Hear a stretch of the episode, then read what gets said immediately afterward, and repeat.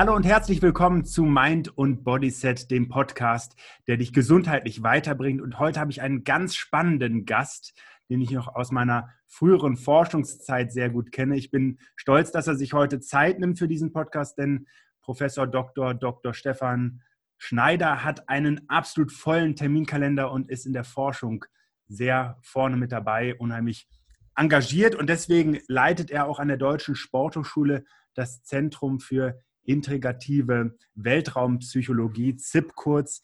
Er hat den Wissenschaftspreis 2013 bekommen vom Deutschen Sportbund, dem Deutschen Olympischen Sportbund. Und außerdem hat er zwei Gastprofessuren an international renommierten Universitäten. Das ist zum einen die Sunshine Coast University in Australien, für die dich wahrscheinlich die Zuhörer und Zuschauer besonders beneiden werden, und an der Memorial University in Newfoundland, Kanada. Stefan, schön, dass du da bist und schön, dass du uns heute im Podcast hier begleitest, denn du bist Neurowissenschaftler und beschäftigst dich unheimlich mit dem Gehirn des Menschen. Und das ist natürlich für uns alle und für die Gesundheit sehr, sehr spannend. Ich würde gerne zum Start einmal auf deinen Werdegang eingehen, denn du hast einen sehr spannenden Werdegang hinter dir. Du trägst ja zwei Doktorentitel und davon ist der eine aus einem theologischen Hintergrund. Wie kommt es, dass ein Theologe zum Sportwissenschaftler und irgendwann eben zu einem der führenden Forscher im Bereich Neurowissenschaften wird? Erstmal hallo Ben, vielen Dank für die Einladung. Ich freue mich sehr, ähm, dass ich mit dabei sein darf. Spannende Themen warten hoffentlich auf uns. Ähm, ja, das ist äh, eine, eine berechtigte Frage. Ähm, ich habe zuerst meinen Doktor in Sportwissenschaften gemacht und habe schon während des Sportstudiums gemerkt, dass mich das mental ein wenig überfordert hat. Sportstudieren ist ja immer sehr, sehr körperlich, sehr physisch und habe dann noch Theologie parallel studiert. Mhm. Und dann hat sich quasi auf diesem Weg irgendwo in beiden Bereichen die Promotion auch ergeben. Ich finde, der Mensch ist Leib-Seele-Einheit. Wir haben einen Körper, wir haben eine Seele, einen Geist und äh, Gesundheit besteht vor allen Dingen darin, beide irgendwie miteinander in Einklang zu bringen und beide zu harmonisieren. Ja, und insofern passt das fantastisch, dass du in diesem Podcast mit dabei bist, denn hier geht es ja immer wieder um das Zusammenspiel der verschiedenen Ebenen. Ähm, du arbeitest in unheimlich spannenden Forschungsfeldern und ich glaube, dass dafür muss man keine Experte in dem Gebiet sein, sondern ähm, du, du hattest, glaube ich, auch mal sehr stark die Vision, sogar als Astronaut irgendwann tätig zu werden. Du bist ein, ein unheimlich begnadeter Parabolonaut. Äh, kannst du den Zuhörern ein bisschen näher bringen, was, was es damit auf sich hat, was das für ein Forschungsfeld ist und was dich daran so fasziniert? Die Deutsche Sporthochschule Köln hat seit knapp 30, 35 Jahren ähm, aktive Forschungsarbeiten im Bereich der Weltraumphysiologie. Mhm. Ähm, die haben damals mit der D1-Mission und dann der D2-Mission begonnen und ähm, aus sportwissenschaftlicher Sicht ist das natürlich eine spannende Fragestellung, wenn es zu einer Entlastung kommt. Mhm. Kannst du einmal kurz für den, für den unwissenden Zuschauer D1, D2-Mission, weil das den meisten wahrscheinlich nicht sagen wird? Ah, Entschuldigung, das sind die, die, die, die erste Mission D1 beziehungsweise die zweite Mission, wo Deutschland dann auch an internationalen Weltraummissionen beteiligt war. Okay, ja. Ähm, und für Sportwissenschaftler ist es natürlich spannend. Es geht uns erstmal primär um Knochen und um Muskel und um Aufbau von Knochen und Muskel, um Leistung zu ermöglichen. Und bei den Astronauten oder beim Leben in Schwerelosigkeit haben wir genau den gegenteiligen Effekt. Wir haben Schwerelosigkeit, wir haben eine Entlastung, wie wir sie beispielsweise auch im, im Therapiebereich haben, lange Bettlägerigkeit. Und das ist ganz spannend zu sehen, wie deadaptiert denn der Muskel oder der Knochen und was können wir trainingsphysiologisch tun, um dem entgegenzuwirken. Mhm. Und in den letzten Jahren ist es ja nun so geworden, dass die Weltraummissionen länger und länger wurden. Mhm. Wir haben derzeit einen Aufenthalt von sechs Monaten auf der Internationalen Weltraumstation nationale und internationale Agenturen planen, ähm, den Mars wieder ins Visier zu nehmen. Das heißt, es wird noch länger sein. Wir reden hier von anderthalb bis zwei Jahren, ja. die eine solche Mission dauern wird. Und auf einmal merken wir, es geht nicht nur um die körperliche Dimension von Gesundheit, mhm. sondern auf einmal geht es auch um die psychische Dimension von Gesundheit. Wir erleben das ja gerade in der Corona-Krise so ein bisschen. Mhm. Menschen, die sich isolieren, zurückziehen müssen, da passiert was. Das ist nicht mhm. immer negativ, das kann auch positive Effekte haben. Aber Sport auf der einen Seite kanalisiert Stress und auf der anderen Seite verhindert er Monotonie. Und in diesem Kontext versuchen wir uns zu bewegen und über Isolationsstudien, ähm, Weltraum, analoge Missionen herauszufinden, wie können wir Sport und Bewegung zum Erhalt der mentalen Gesundheit einsetzen. Ja. Also das ist ja auch gerade wieder das unglaublich Spannende an deinem Gebiet und an deiner Expertise, dass du es eben aus beiden Blickwinkeln beleuchten kannst, dass du nicht nur eindimensional sagst, und das wird ja der Sportwissenschaft immer auch erstmal nahegelegt, was passiert auf körperlicher Ebene, sondern was passiert eben auch auf kognitiver Ebene. Und da liest sich auch so ein bisschen deine, deine Arbeitsbereiche von Zero G, Brains on Ice, Chips, Mars. Das klingt fast wie die schönen abendlichen Snacks beim Fernsehen. Äh, de facto stecken da unheimlich spannende Projekte hinter. Ähm, und gerade das Thema der Isolationsstudien, vielleicht auch, weil es zum aktuellen Zeitpunkt ähm, von großer Relevanz ist und wir gerade so merken, was das für den Einzelnen auch bedeuten kann. Kannst du ein bisschen was zu diesen Projekten ähm, erzählen? Was, was, was wurde da gemacht? Also Menschen, die sich über längere Zeitraum isolieren müssen und zurückziehen müssen, wir wissen, das kommt zu mentalen Problemen. Also mhm. häufig haben wir zu Beginn erstmal einer solchen Isolation, wenn wir auf kurzfristige Isolationen schauen, dann sehen wir, das ist eigentlich erstmal sehr entlastend. Ja, der mhm. ganze Stress nimmt ab, man kann sich mal wieder auf sich selbst besinnen, man hat Zeit, Dinge zu tun. Ähm, wenn man dann aber in einem Team zusammenarbeiten muss oder wie wir es in der Corona-Krise erlebt haben, in der Familie aufeinander hockt, dann entsteht Stress und mhm. dieser Stress ist natürlich kontraproduktiv und Sport ist eine ganz gute Möglichkeit, diesen Stress zu kanalisieren und Wut und Aggression loszuwerden. Ja. Und wenn wir über langfristige Isolation ähm, sprechen und jetzt sind wir hier wirklich äh, aus der Corona-Krise raus, aber jetzt ist es für uns spannend, wenn wir auf Weltraummissionen schauen, was machen Menschen, die lange Zeit isoliert sind, was passiert mit denen? Ähm, wir haben in Antarktis-Studien festgestellt, dass ähm, die kognitive Leistungsfähigkeit abnimmt, dass mhm. die Monotonie einen sehr negativen Effekt hat, weil einfach Reize fehlen für unser Gehirn zu verarbeiten. Wenn ich immer mhm. dieselben mhm. Tagesabläufe habe, ja. immer denselben Leuten begegne. Ähm, das klassische Phänomen aus der Geschichte ist das Kaspar-Hauser-Syndrom oder Hospitalismus. Wir kennen das von Kindern, die lange Zeit ans Bett ähm, gebunden sind. Die entwickeln psychische Probleme. Mhm. Einfach weil der sensorische Input fürs Gehirn fehlt. Das Gehirn hat nichts mehr zu tun. Das ist wie ein, wie ein Gips, den ich um den Muskel tue. Mhm. Und wo nichts zu tun ist, baut was ab. Und da versuchen wir eben über Sport und Bewegung ähm, kognitive, mentale Leistungsfähigkeiten zu erhalten. Das wird dann auch spannend, wenn wir ans Alter denken. Einer der größten Risikofaktoren für die Entwicklung einer Demenz ist ja Isolation. Ja. Das heißt, alte Menschen ziehen sich zurück, nehmen nicht mehr am täglichen Leben teil, Darüber baut sich dann das Gehirn ab, weil es nicht mehr benutzt werden muss. Und wir sehen eben, dass regelmäßiges Sport- und Bewegungstraining die Menschen wieder fit macht und ihnen körperliches Selbstvertrauen schenkt und damit auch den Mut, am gesellschaftlichen Leben wieder teilzunehmen. Ja.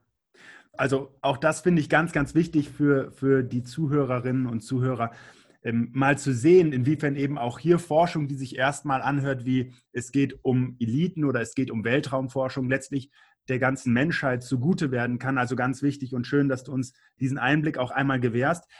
Jetzt ist es so, ähm, was, was seht ihr denn für kognitive Einschränkungen? Du hast jetzt ein paar psychische auch Veränderungen und auch psychische Störungen angesprochen, aber was passiert denn, wenn, ich erinnere mich, glaube ich, an ein Projekt, wo ihr wirklich im Prinzip diese Reise zum Mars oder auch die Dauer eines Aufenthalts simuliert habt und wirklich ein paar ähm, Versuchskaninchen, sage ich mal, in einen kleinen Bau gesteckt habt und gesagt habt, so, ihr tut jetzt mal so, als wärt ihr unterwegs und ihr seid dann quasi äh, abgeschnitten. Ich glaube, in Russland hat das stattgefunden. Ne? Genau, das war das Mars 500 Projekt, mhm. internationale Kooperation zwischen verschiedenen Raumfahrtagenturen. Ähm, es waren insgesamt 540 Tage, 520 mhm. Tage, das wäre heute die, die, die Zeit, die eine solche Reise in Anspruch nimmt. 240 ja. Tage hin- und Rückflug plus 40 Tage Zeit zur Exploration der Marsoberfläche. Mhm. Und äh, wir haben Verschiedenes festgestellt. Wie ich schon eben gesagt habe, zu Beginn war es eigentlich ganz entspannt. Das Team musste sich finden. Das war spannend, auf die Reise zu gehen. Das ist quasi, ja. wie wenn wir auf die Reise gehen. Ja, das ist ja. spannend. Man freut sich auf was. Man freut sich auf das ja. Ankommen dann, auf die bevorstehende Arbeit. Und das große Problem war eigentlich die Rückreise, weil die Arbeit war getan. Und mhm. ähnlich wie wenn wir unterwegs sind, wir möchten eigentlich nur noch nach Hause kommen. Die Rückreise ist das das Schlimmste. Ja. Und hier stellt sich dann Monotonie ein, Langeweile, man geht sich auf, auf, auf den Zeiger, mhm. Aggressionen entstehen. Und hier konnten wir einerseits zeigen, dass äh, kurzfristig Sport und Bewegung oder regelmäßiges Training eben diese Aggression abbauen kann. Dass mhm. wir also tatsächlich für, den, für das emotionale Wohlbefinden gesorgt haben dass äh, sich Konzentrations- und Aufmerksamkeitsfähigkeit wieder gesteigert haben.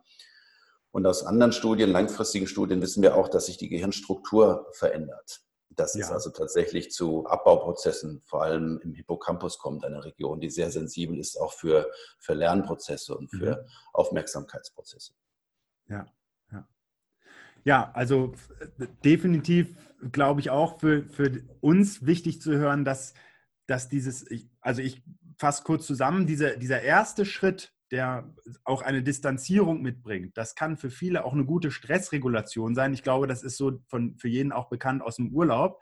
Aber dann haben wir da oben einen Kasten auf unseren Schultern sitzen, der dafür gemacht ist, Probleme zu lösen, der diese Reize, diese Vielfältigkeit auch braucht, um äh, um leistungsfähig zu bleiben, letztlich auch und um gesund zu bleiben. Und diese Verbindung zwischen Körper und Geist ist letztlich auch das, was Gesundheit mit ausmacht. Und insofern braucht es dann sogar wieder Aufgaben, es braucht Herausforderungen, damit wir daran auch, auch wachsen können, damit wir da unsere Voraussetzungen erhalten. Jetzt werden sich natürlich viele fragen, wie kommt ihr eigentlich zu solchen Erkenntnissen? Wie, wie macht ihr das? Und da äh, entsteht bei mir immer wieder das Bild, ich habe ja auch an der einen oder anderen Studie bei dir damals mitwirken dürfen. Ähm, immer wieder unglaublich spannend, was ihr da auf die Beine gestellt habt und wie ihr da auch in absolut einmaligen Szenarien vorangegangen seid, solche Experimente ja selbst unter Wasser durchzuführen. Und man erinnert sich erstmal, als würde man eine Badekappe auf den Kopf bekommen. Ähm, und wir sprechen hier von EEG. Kannst du einmal kurz erklären, was ihr da genau macht, was, was es damit eigentlich auf sich hat? Wir versuchen immer beides ähm, aufzunehmen. Also auf der einen Seite die wirklich nachvollziehbaren, messbaren physiologischen Reaktionen, die mhm. stattfinden, mhm. Und dann die individuelle Bewertung dieser Reaktion. Ja. Also klassisches Beispiel ist, wenn wir äh, Angst empfinden, dann haben wir ein neuronales Äquivalent für Angst, aber jeder von uns interpretiert Angst in einer anderen Weise. Für den mhm. einen kann es eine Motivation sein, für den anderen kann es eine Hemmung sein. Ähm, in solchen Szenarien ist es natürlich schwierig, Standardmethoden wie äh, Magnetresonanztomographie oder sowas, das sind diese großen Geräte im Krankenhaus, die man sich mhm. reinlegt, einzusetzen, sondern wir brauchen kleine mobile Geräte, um irgendwie Gehirnphysiologie abbilden zu können. Ja. Was wir nutzen, ist ein mobiles äh, EEG-System, was man sonst auch aus Arztpraxen kennt. Das ist sicherlich nicht der Goldstandard, aber wir können damit Feldforschung machen. Also wir können mhm. tatsächlich auf der ISS das nutzen, wir können es unter Wasser nutzen, wir können es im Parabelflug nutzen. Ja. Ähm, damit nehmen wir die, sagen wir mal, die rein physiologische Reaktion auf einen Reiz hin, entweder auf einen langen Reiz wie Isolation oder auf einen kurzen Reiz hin auf und äh, interessieren uns dann aber auch gleichzeitig für die individuelle Bewertung. Das heißt, was macht die Situation mit dem Einzelnen? Wie kommt er mhm. damit klar? Was sind die Coping-Mechanismen? Wie viel Resilienz steckt beim Einzelnen dahinter, mit so einer mhm. solchen Stresssituation umzugehen? Und gerade das ist, glaube ich, entscheidend für die Bewertung, dass wir nicht alles über einen Kamm scheren, sondern dass wir tatsächlich sehr genau schauen, wie reagiert der Einzelne auf eine Stresssituation und wie können wir dann auch Sport und Bewegung einsetzen, um damit umzugehen. Und hier, hier gibt es auch, ja bitte. Äh, könnt ihr an der Stelle sogar äh, im Prinzip Menschen herausfiltern, die sogar besser dann dafür geeignet sind? Äh, kristallisieren sich da auch Eigenschaften heraus, die jemanden für eine solche Mission und für solche Aufgaben besser ähm, geeignet machen? Also auf jeden Fall über die psychologische Komponente, auf keinen Fall über die, die neurophysiologische Komponente. Mhm. Und das ist ja auch was passiert. Also wenn wir uns den, den letzten Call für die ESA-Astronauten anschauen, da gab es knapp 8.500 Bewerbungen ähm, aus ganz Europa. Daraus sind dann sechs, sieben Leute hervorgegangen. Da ist natürlich ein sehr komplexes Auswahlprozedere mhm. dahinter. Ja, man wird also wirklich schauen, wer ist geeignet, im Team zu arbeiten, wer hat die körperlichen, wer hat die mentalen Voraussetzungen. Ähm, aber natürlich, das muss stattfinden, um dann wirklich auch ein effektives Team zusammensetzen zu können. Ja. Mit, mit anderen Worten, bewerben kann sich erstmal jeder auf, auf so einen äh, Job? Genau. Okay, ja. Insofern, wer sich jetzt motiviert sieht und äh, gerne die Challenge mag und sich mit 8.500 Menschen mal messen möchte, um unter 5, 6, 7 zu sein, die möglicherweise irgendwann hoch dürfen, ähm, wir können ja sogar mal das Bewerbungsformular verlinken. Zwinker, zwinker. Ähm, soll tatsächlich kurzfristig auch wieder einen neuen Call der ESA geben. Also durchaus ah, okay. in den nächsten zwei, drei Jahren mal schauen, was da so passiert. Gut, Aber nochmal, letzten Endes kochen die auch noch mit Wasser. Ja, das ja. ist ein Bewerbungsverfahren, vielleicht im, im Stil XXL, wie es in jedem Unternehmen eigentlich stattfindet. Ja, ja, wirklich, wirklich spannend. Insofern auch hier zur rechten Zeit getroffen, um diese Info nach draußen zu geben. Jetzt fragen wir uns natürlich auch, wieso, wieso schützt denn jetzt, also ihr macht ja im Prinzip dann Interventionsstudien und daraus resultieren auch ja Hinweise für diese Forschung beziehungsweise für Astronauten, die dann bestimmte Bewegungsprofile am besten für, ähm, in ihren Alltag integrieren, um ihr Gehirn zu schützen. Aber was passiert denn da genau bei Bewegung und warum haben wir diese Effekte, dass sich zum Beispiel Stress reduzieren lässt? Also wir müssen im Endeffekt drei Mechanismen unterscheiden. Das eine ist ein kurzfristiger Effekt, den hast du mhm. gerade schon angesprochen, das ist die Stressregulation. Wir wissen aus der Stressforschung, dass Stress mit einer erhöhten Aktivität im Frontalkortex, im vorderen Teil des Gehirns, wo die exekutiven Funktionen liegen, einhergeht. Ja, man hat hier einen Task, da einen Task, da eine Hektik, mhm. da was zu tun, da ein Telefonat, da noch ein Meeting hin und her. Das muss alles verarbeitet werden und irgendwann ähm, macht der Rechner halt dicht. Ja, wir kennen das von einem Rechner, wenn der überlastet ist, wenn wir zu viele Fenster offen haben, irgendwann kommen wir dem blauen Bildschirm da. Ja. Ähm, Sport und Bewegung ist insofern ganz hilfreich, da es andere Regionen im Gehirn nutzt, vor allen Dingen den motorischen Kortex. Mhm. Und wir unterschätzen das häufig, aber Sport und Bewegung sind unheimlich rechenintensiv. Das heißt, es kommt während Sport und Bewegung quasi zu einer Verlagerung von neuronaler Aktivität aus dem Frontalkortex in den motorischen Kortex. Mit, mit anderen Worten, der vorne hat Pause und andere Regionen machen mal Attacke. So genau. Einfach. Das ist evolutionsbiologisch auch ganz wichtig, wenn man sich mal überlegt, äh, vor 200.000 Jahren, wir begegnen dem Säbelzahntiger. Mhm. Ja, dann macht es wenig Sinn, hier in einen Dialog zu gehen und mögliche Exit-Strategien sich zu überlegen, sondern die einzige Möglichkeit ist eigentlich motorischen Kortex an, Beine in die Hand nehmen und abhauen. Ja. Und genau das sehen wir eben, dass es tatsächlich zu einer Abnahme der Aktivität während und auch nach dem Sport im Frontalkortex kommt. Ähm, viele Sportler berichten davon, dass sie den Kopf wieder frei haben. Mhm. Und genau mhm. das ist im Endeffekt das neurophysiologische Äquivalent des, den Kopfes mal, des, den Kopf mal wieder frei zu bekommen. Das, das ist natürlich insofern hochspannend, als dass ich jetzt für mich dann ähm, aus einer Laiensicht daraus schließen lassen würde, dass gerade wenn ich viel Stress habe, es besonders sinnvoll ist, eine Unterbrechung einzubauen und die vielleicht auch bewegungsintensiv oder in einem Bewegungsrahmen, im Sportrahmen abzuhalten, um, um wieder zur Ruhe zu kommen, um wieder meine Prozessorleistung in anderen Arealen hochfahren zu können danach? Kann man das so sagen? Genau, ist genau richtig. Und es ist eigentlich skurril. Ja? Um zur Ruhe zu kommen, um mental zur Ruhe zu kommen, muss ich mich bewegen. Hm. Ja, ein klassisches Beispiel kennen wir ja, wenn wir, also Kinder sind immer ein gutes Beispiel. Ja, Kinder haben einen natürlichen Bewegungsdrang, sie erobern sich die Welt über diesen Bewegungsdrang. Hm. Und äh, es gibt ja heute so diese Hypereltern, die sagen, mein Kind muss hier noch hin und da noch einen Chinesischkurs und da noch mal extra Mathe hm. nach äh, Matheförderung und vergessen dabei eigentlich, dass der Training oder das Lernen, die Adaptation, das kennen wir aus den Sportwissenschaften, nach der Belastung stattfindet. Mhm. Ja, also ich brauche einfach diese Ruhepausen, ich brauche diese mentalen Ruhepausen, um das, was ich erlebt habe, zu verarbeiten. Und wenn ich das nicht habe, dann entwickelt sich das Gehirn auch nicht. Wenn ich immer Dauerfeuer habe, immer kognitiven Input gebe, dann tut sich da oben auch nichts, sondern ich brauche ganz bewusst diese Ruhepausen. Ja. Jetzt läuft bei mir so ein kleiner Schauer den Rücken runter, gar nicht mal, weil ich der Meinung bin, dass, äh, dass da Helikoptereltern draußen sind, das wissen wir alle, sondern weil ich das in unserer heutigen Arbeitswelt sehr selten sehe, sondern weil ich, weil ich sehr häufig beobachte, dass wir einen sehr geistig ähm, intensiven Arbeitsalltag haben, der sehr bewegungsarm ist, ähm, in dem viele, viele verschiedene und auch immer komplexere Themen auf die Menschen auch einprasseln. Ähm, kannst du aus wissenschaftlicher Sicht, aus Forschungssicht sagen, gibt es im digitalen Zeitalter schon eine Veränderung auf neuronaler Ebene, die sich beobachten lässt in unserem Gehirn? Also die Änderung in der oder die Belastung in der Arbeitswelt ist natürlich auch erstmal eine, eine strukturelle. Ja? ja? Das heißt, ähm, zum einen muss ich selber meinen Arsch hochkriegen, also überlegen, ob ich nicht morgens mal mit dem Rad zur Arbeit oder zur Schule mhm. fahren kann oder meine mhm. Kinder begleiten kann. Ähm, aber dann, wenn wir beispielsweise an betriebliche Gesundheitsförderung denken, das ist einfach in Deutschland relativ schwierig mit dem Mittelstand, weil einfach die, die Angebotsmöglichkeiten fehlen. Wenn wir uns große Firmen wie Apple und Google anschauen in den USA mit den großen Campi, die die haben, die können einfach zig Bewegungsangebote machen und haben da immer genügend Leute für. Hm. Das ist im deutschen Mittelstand strukturell ein bisschen schwierig.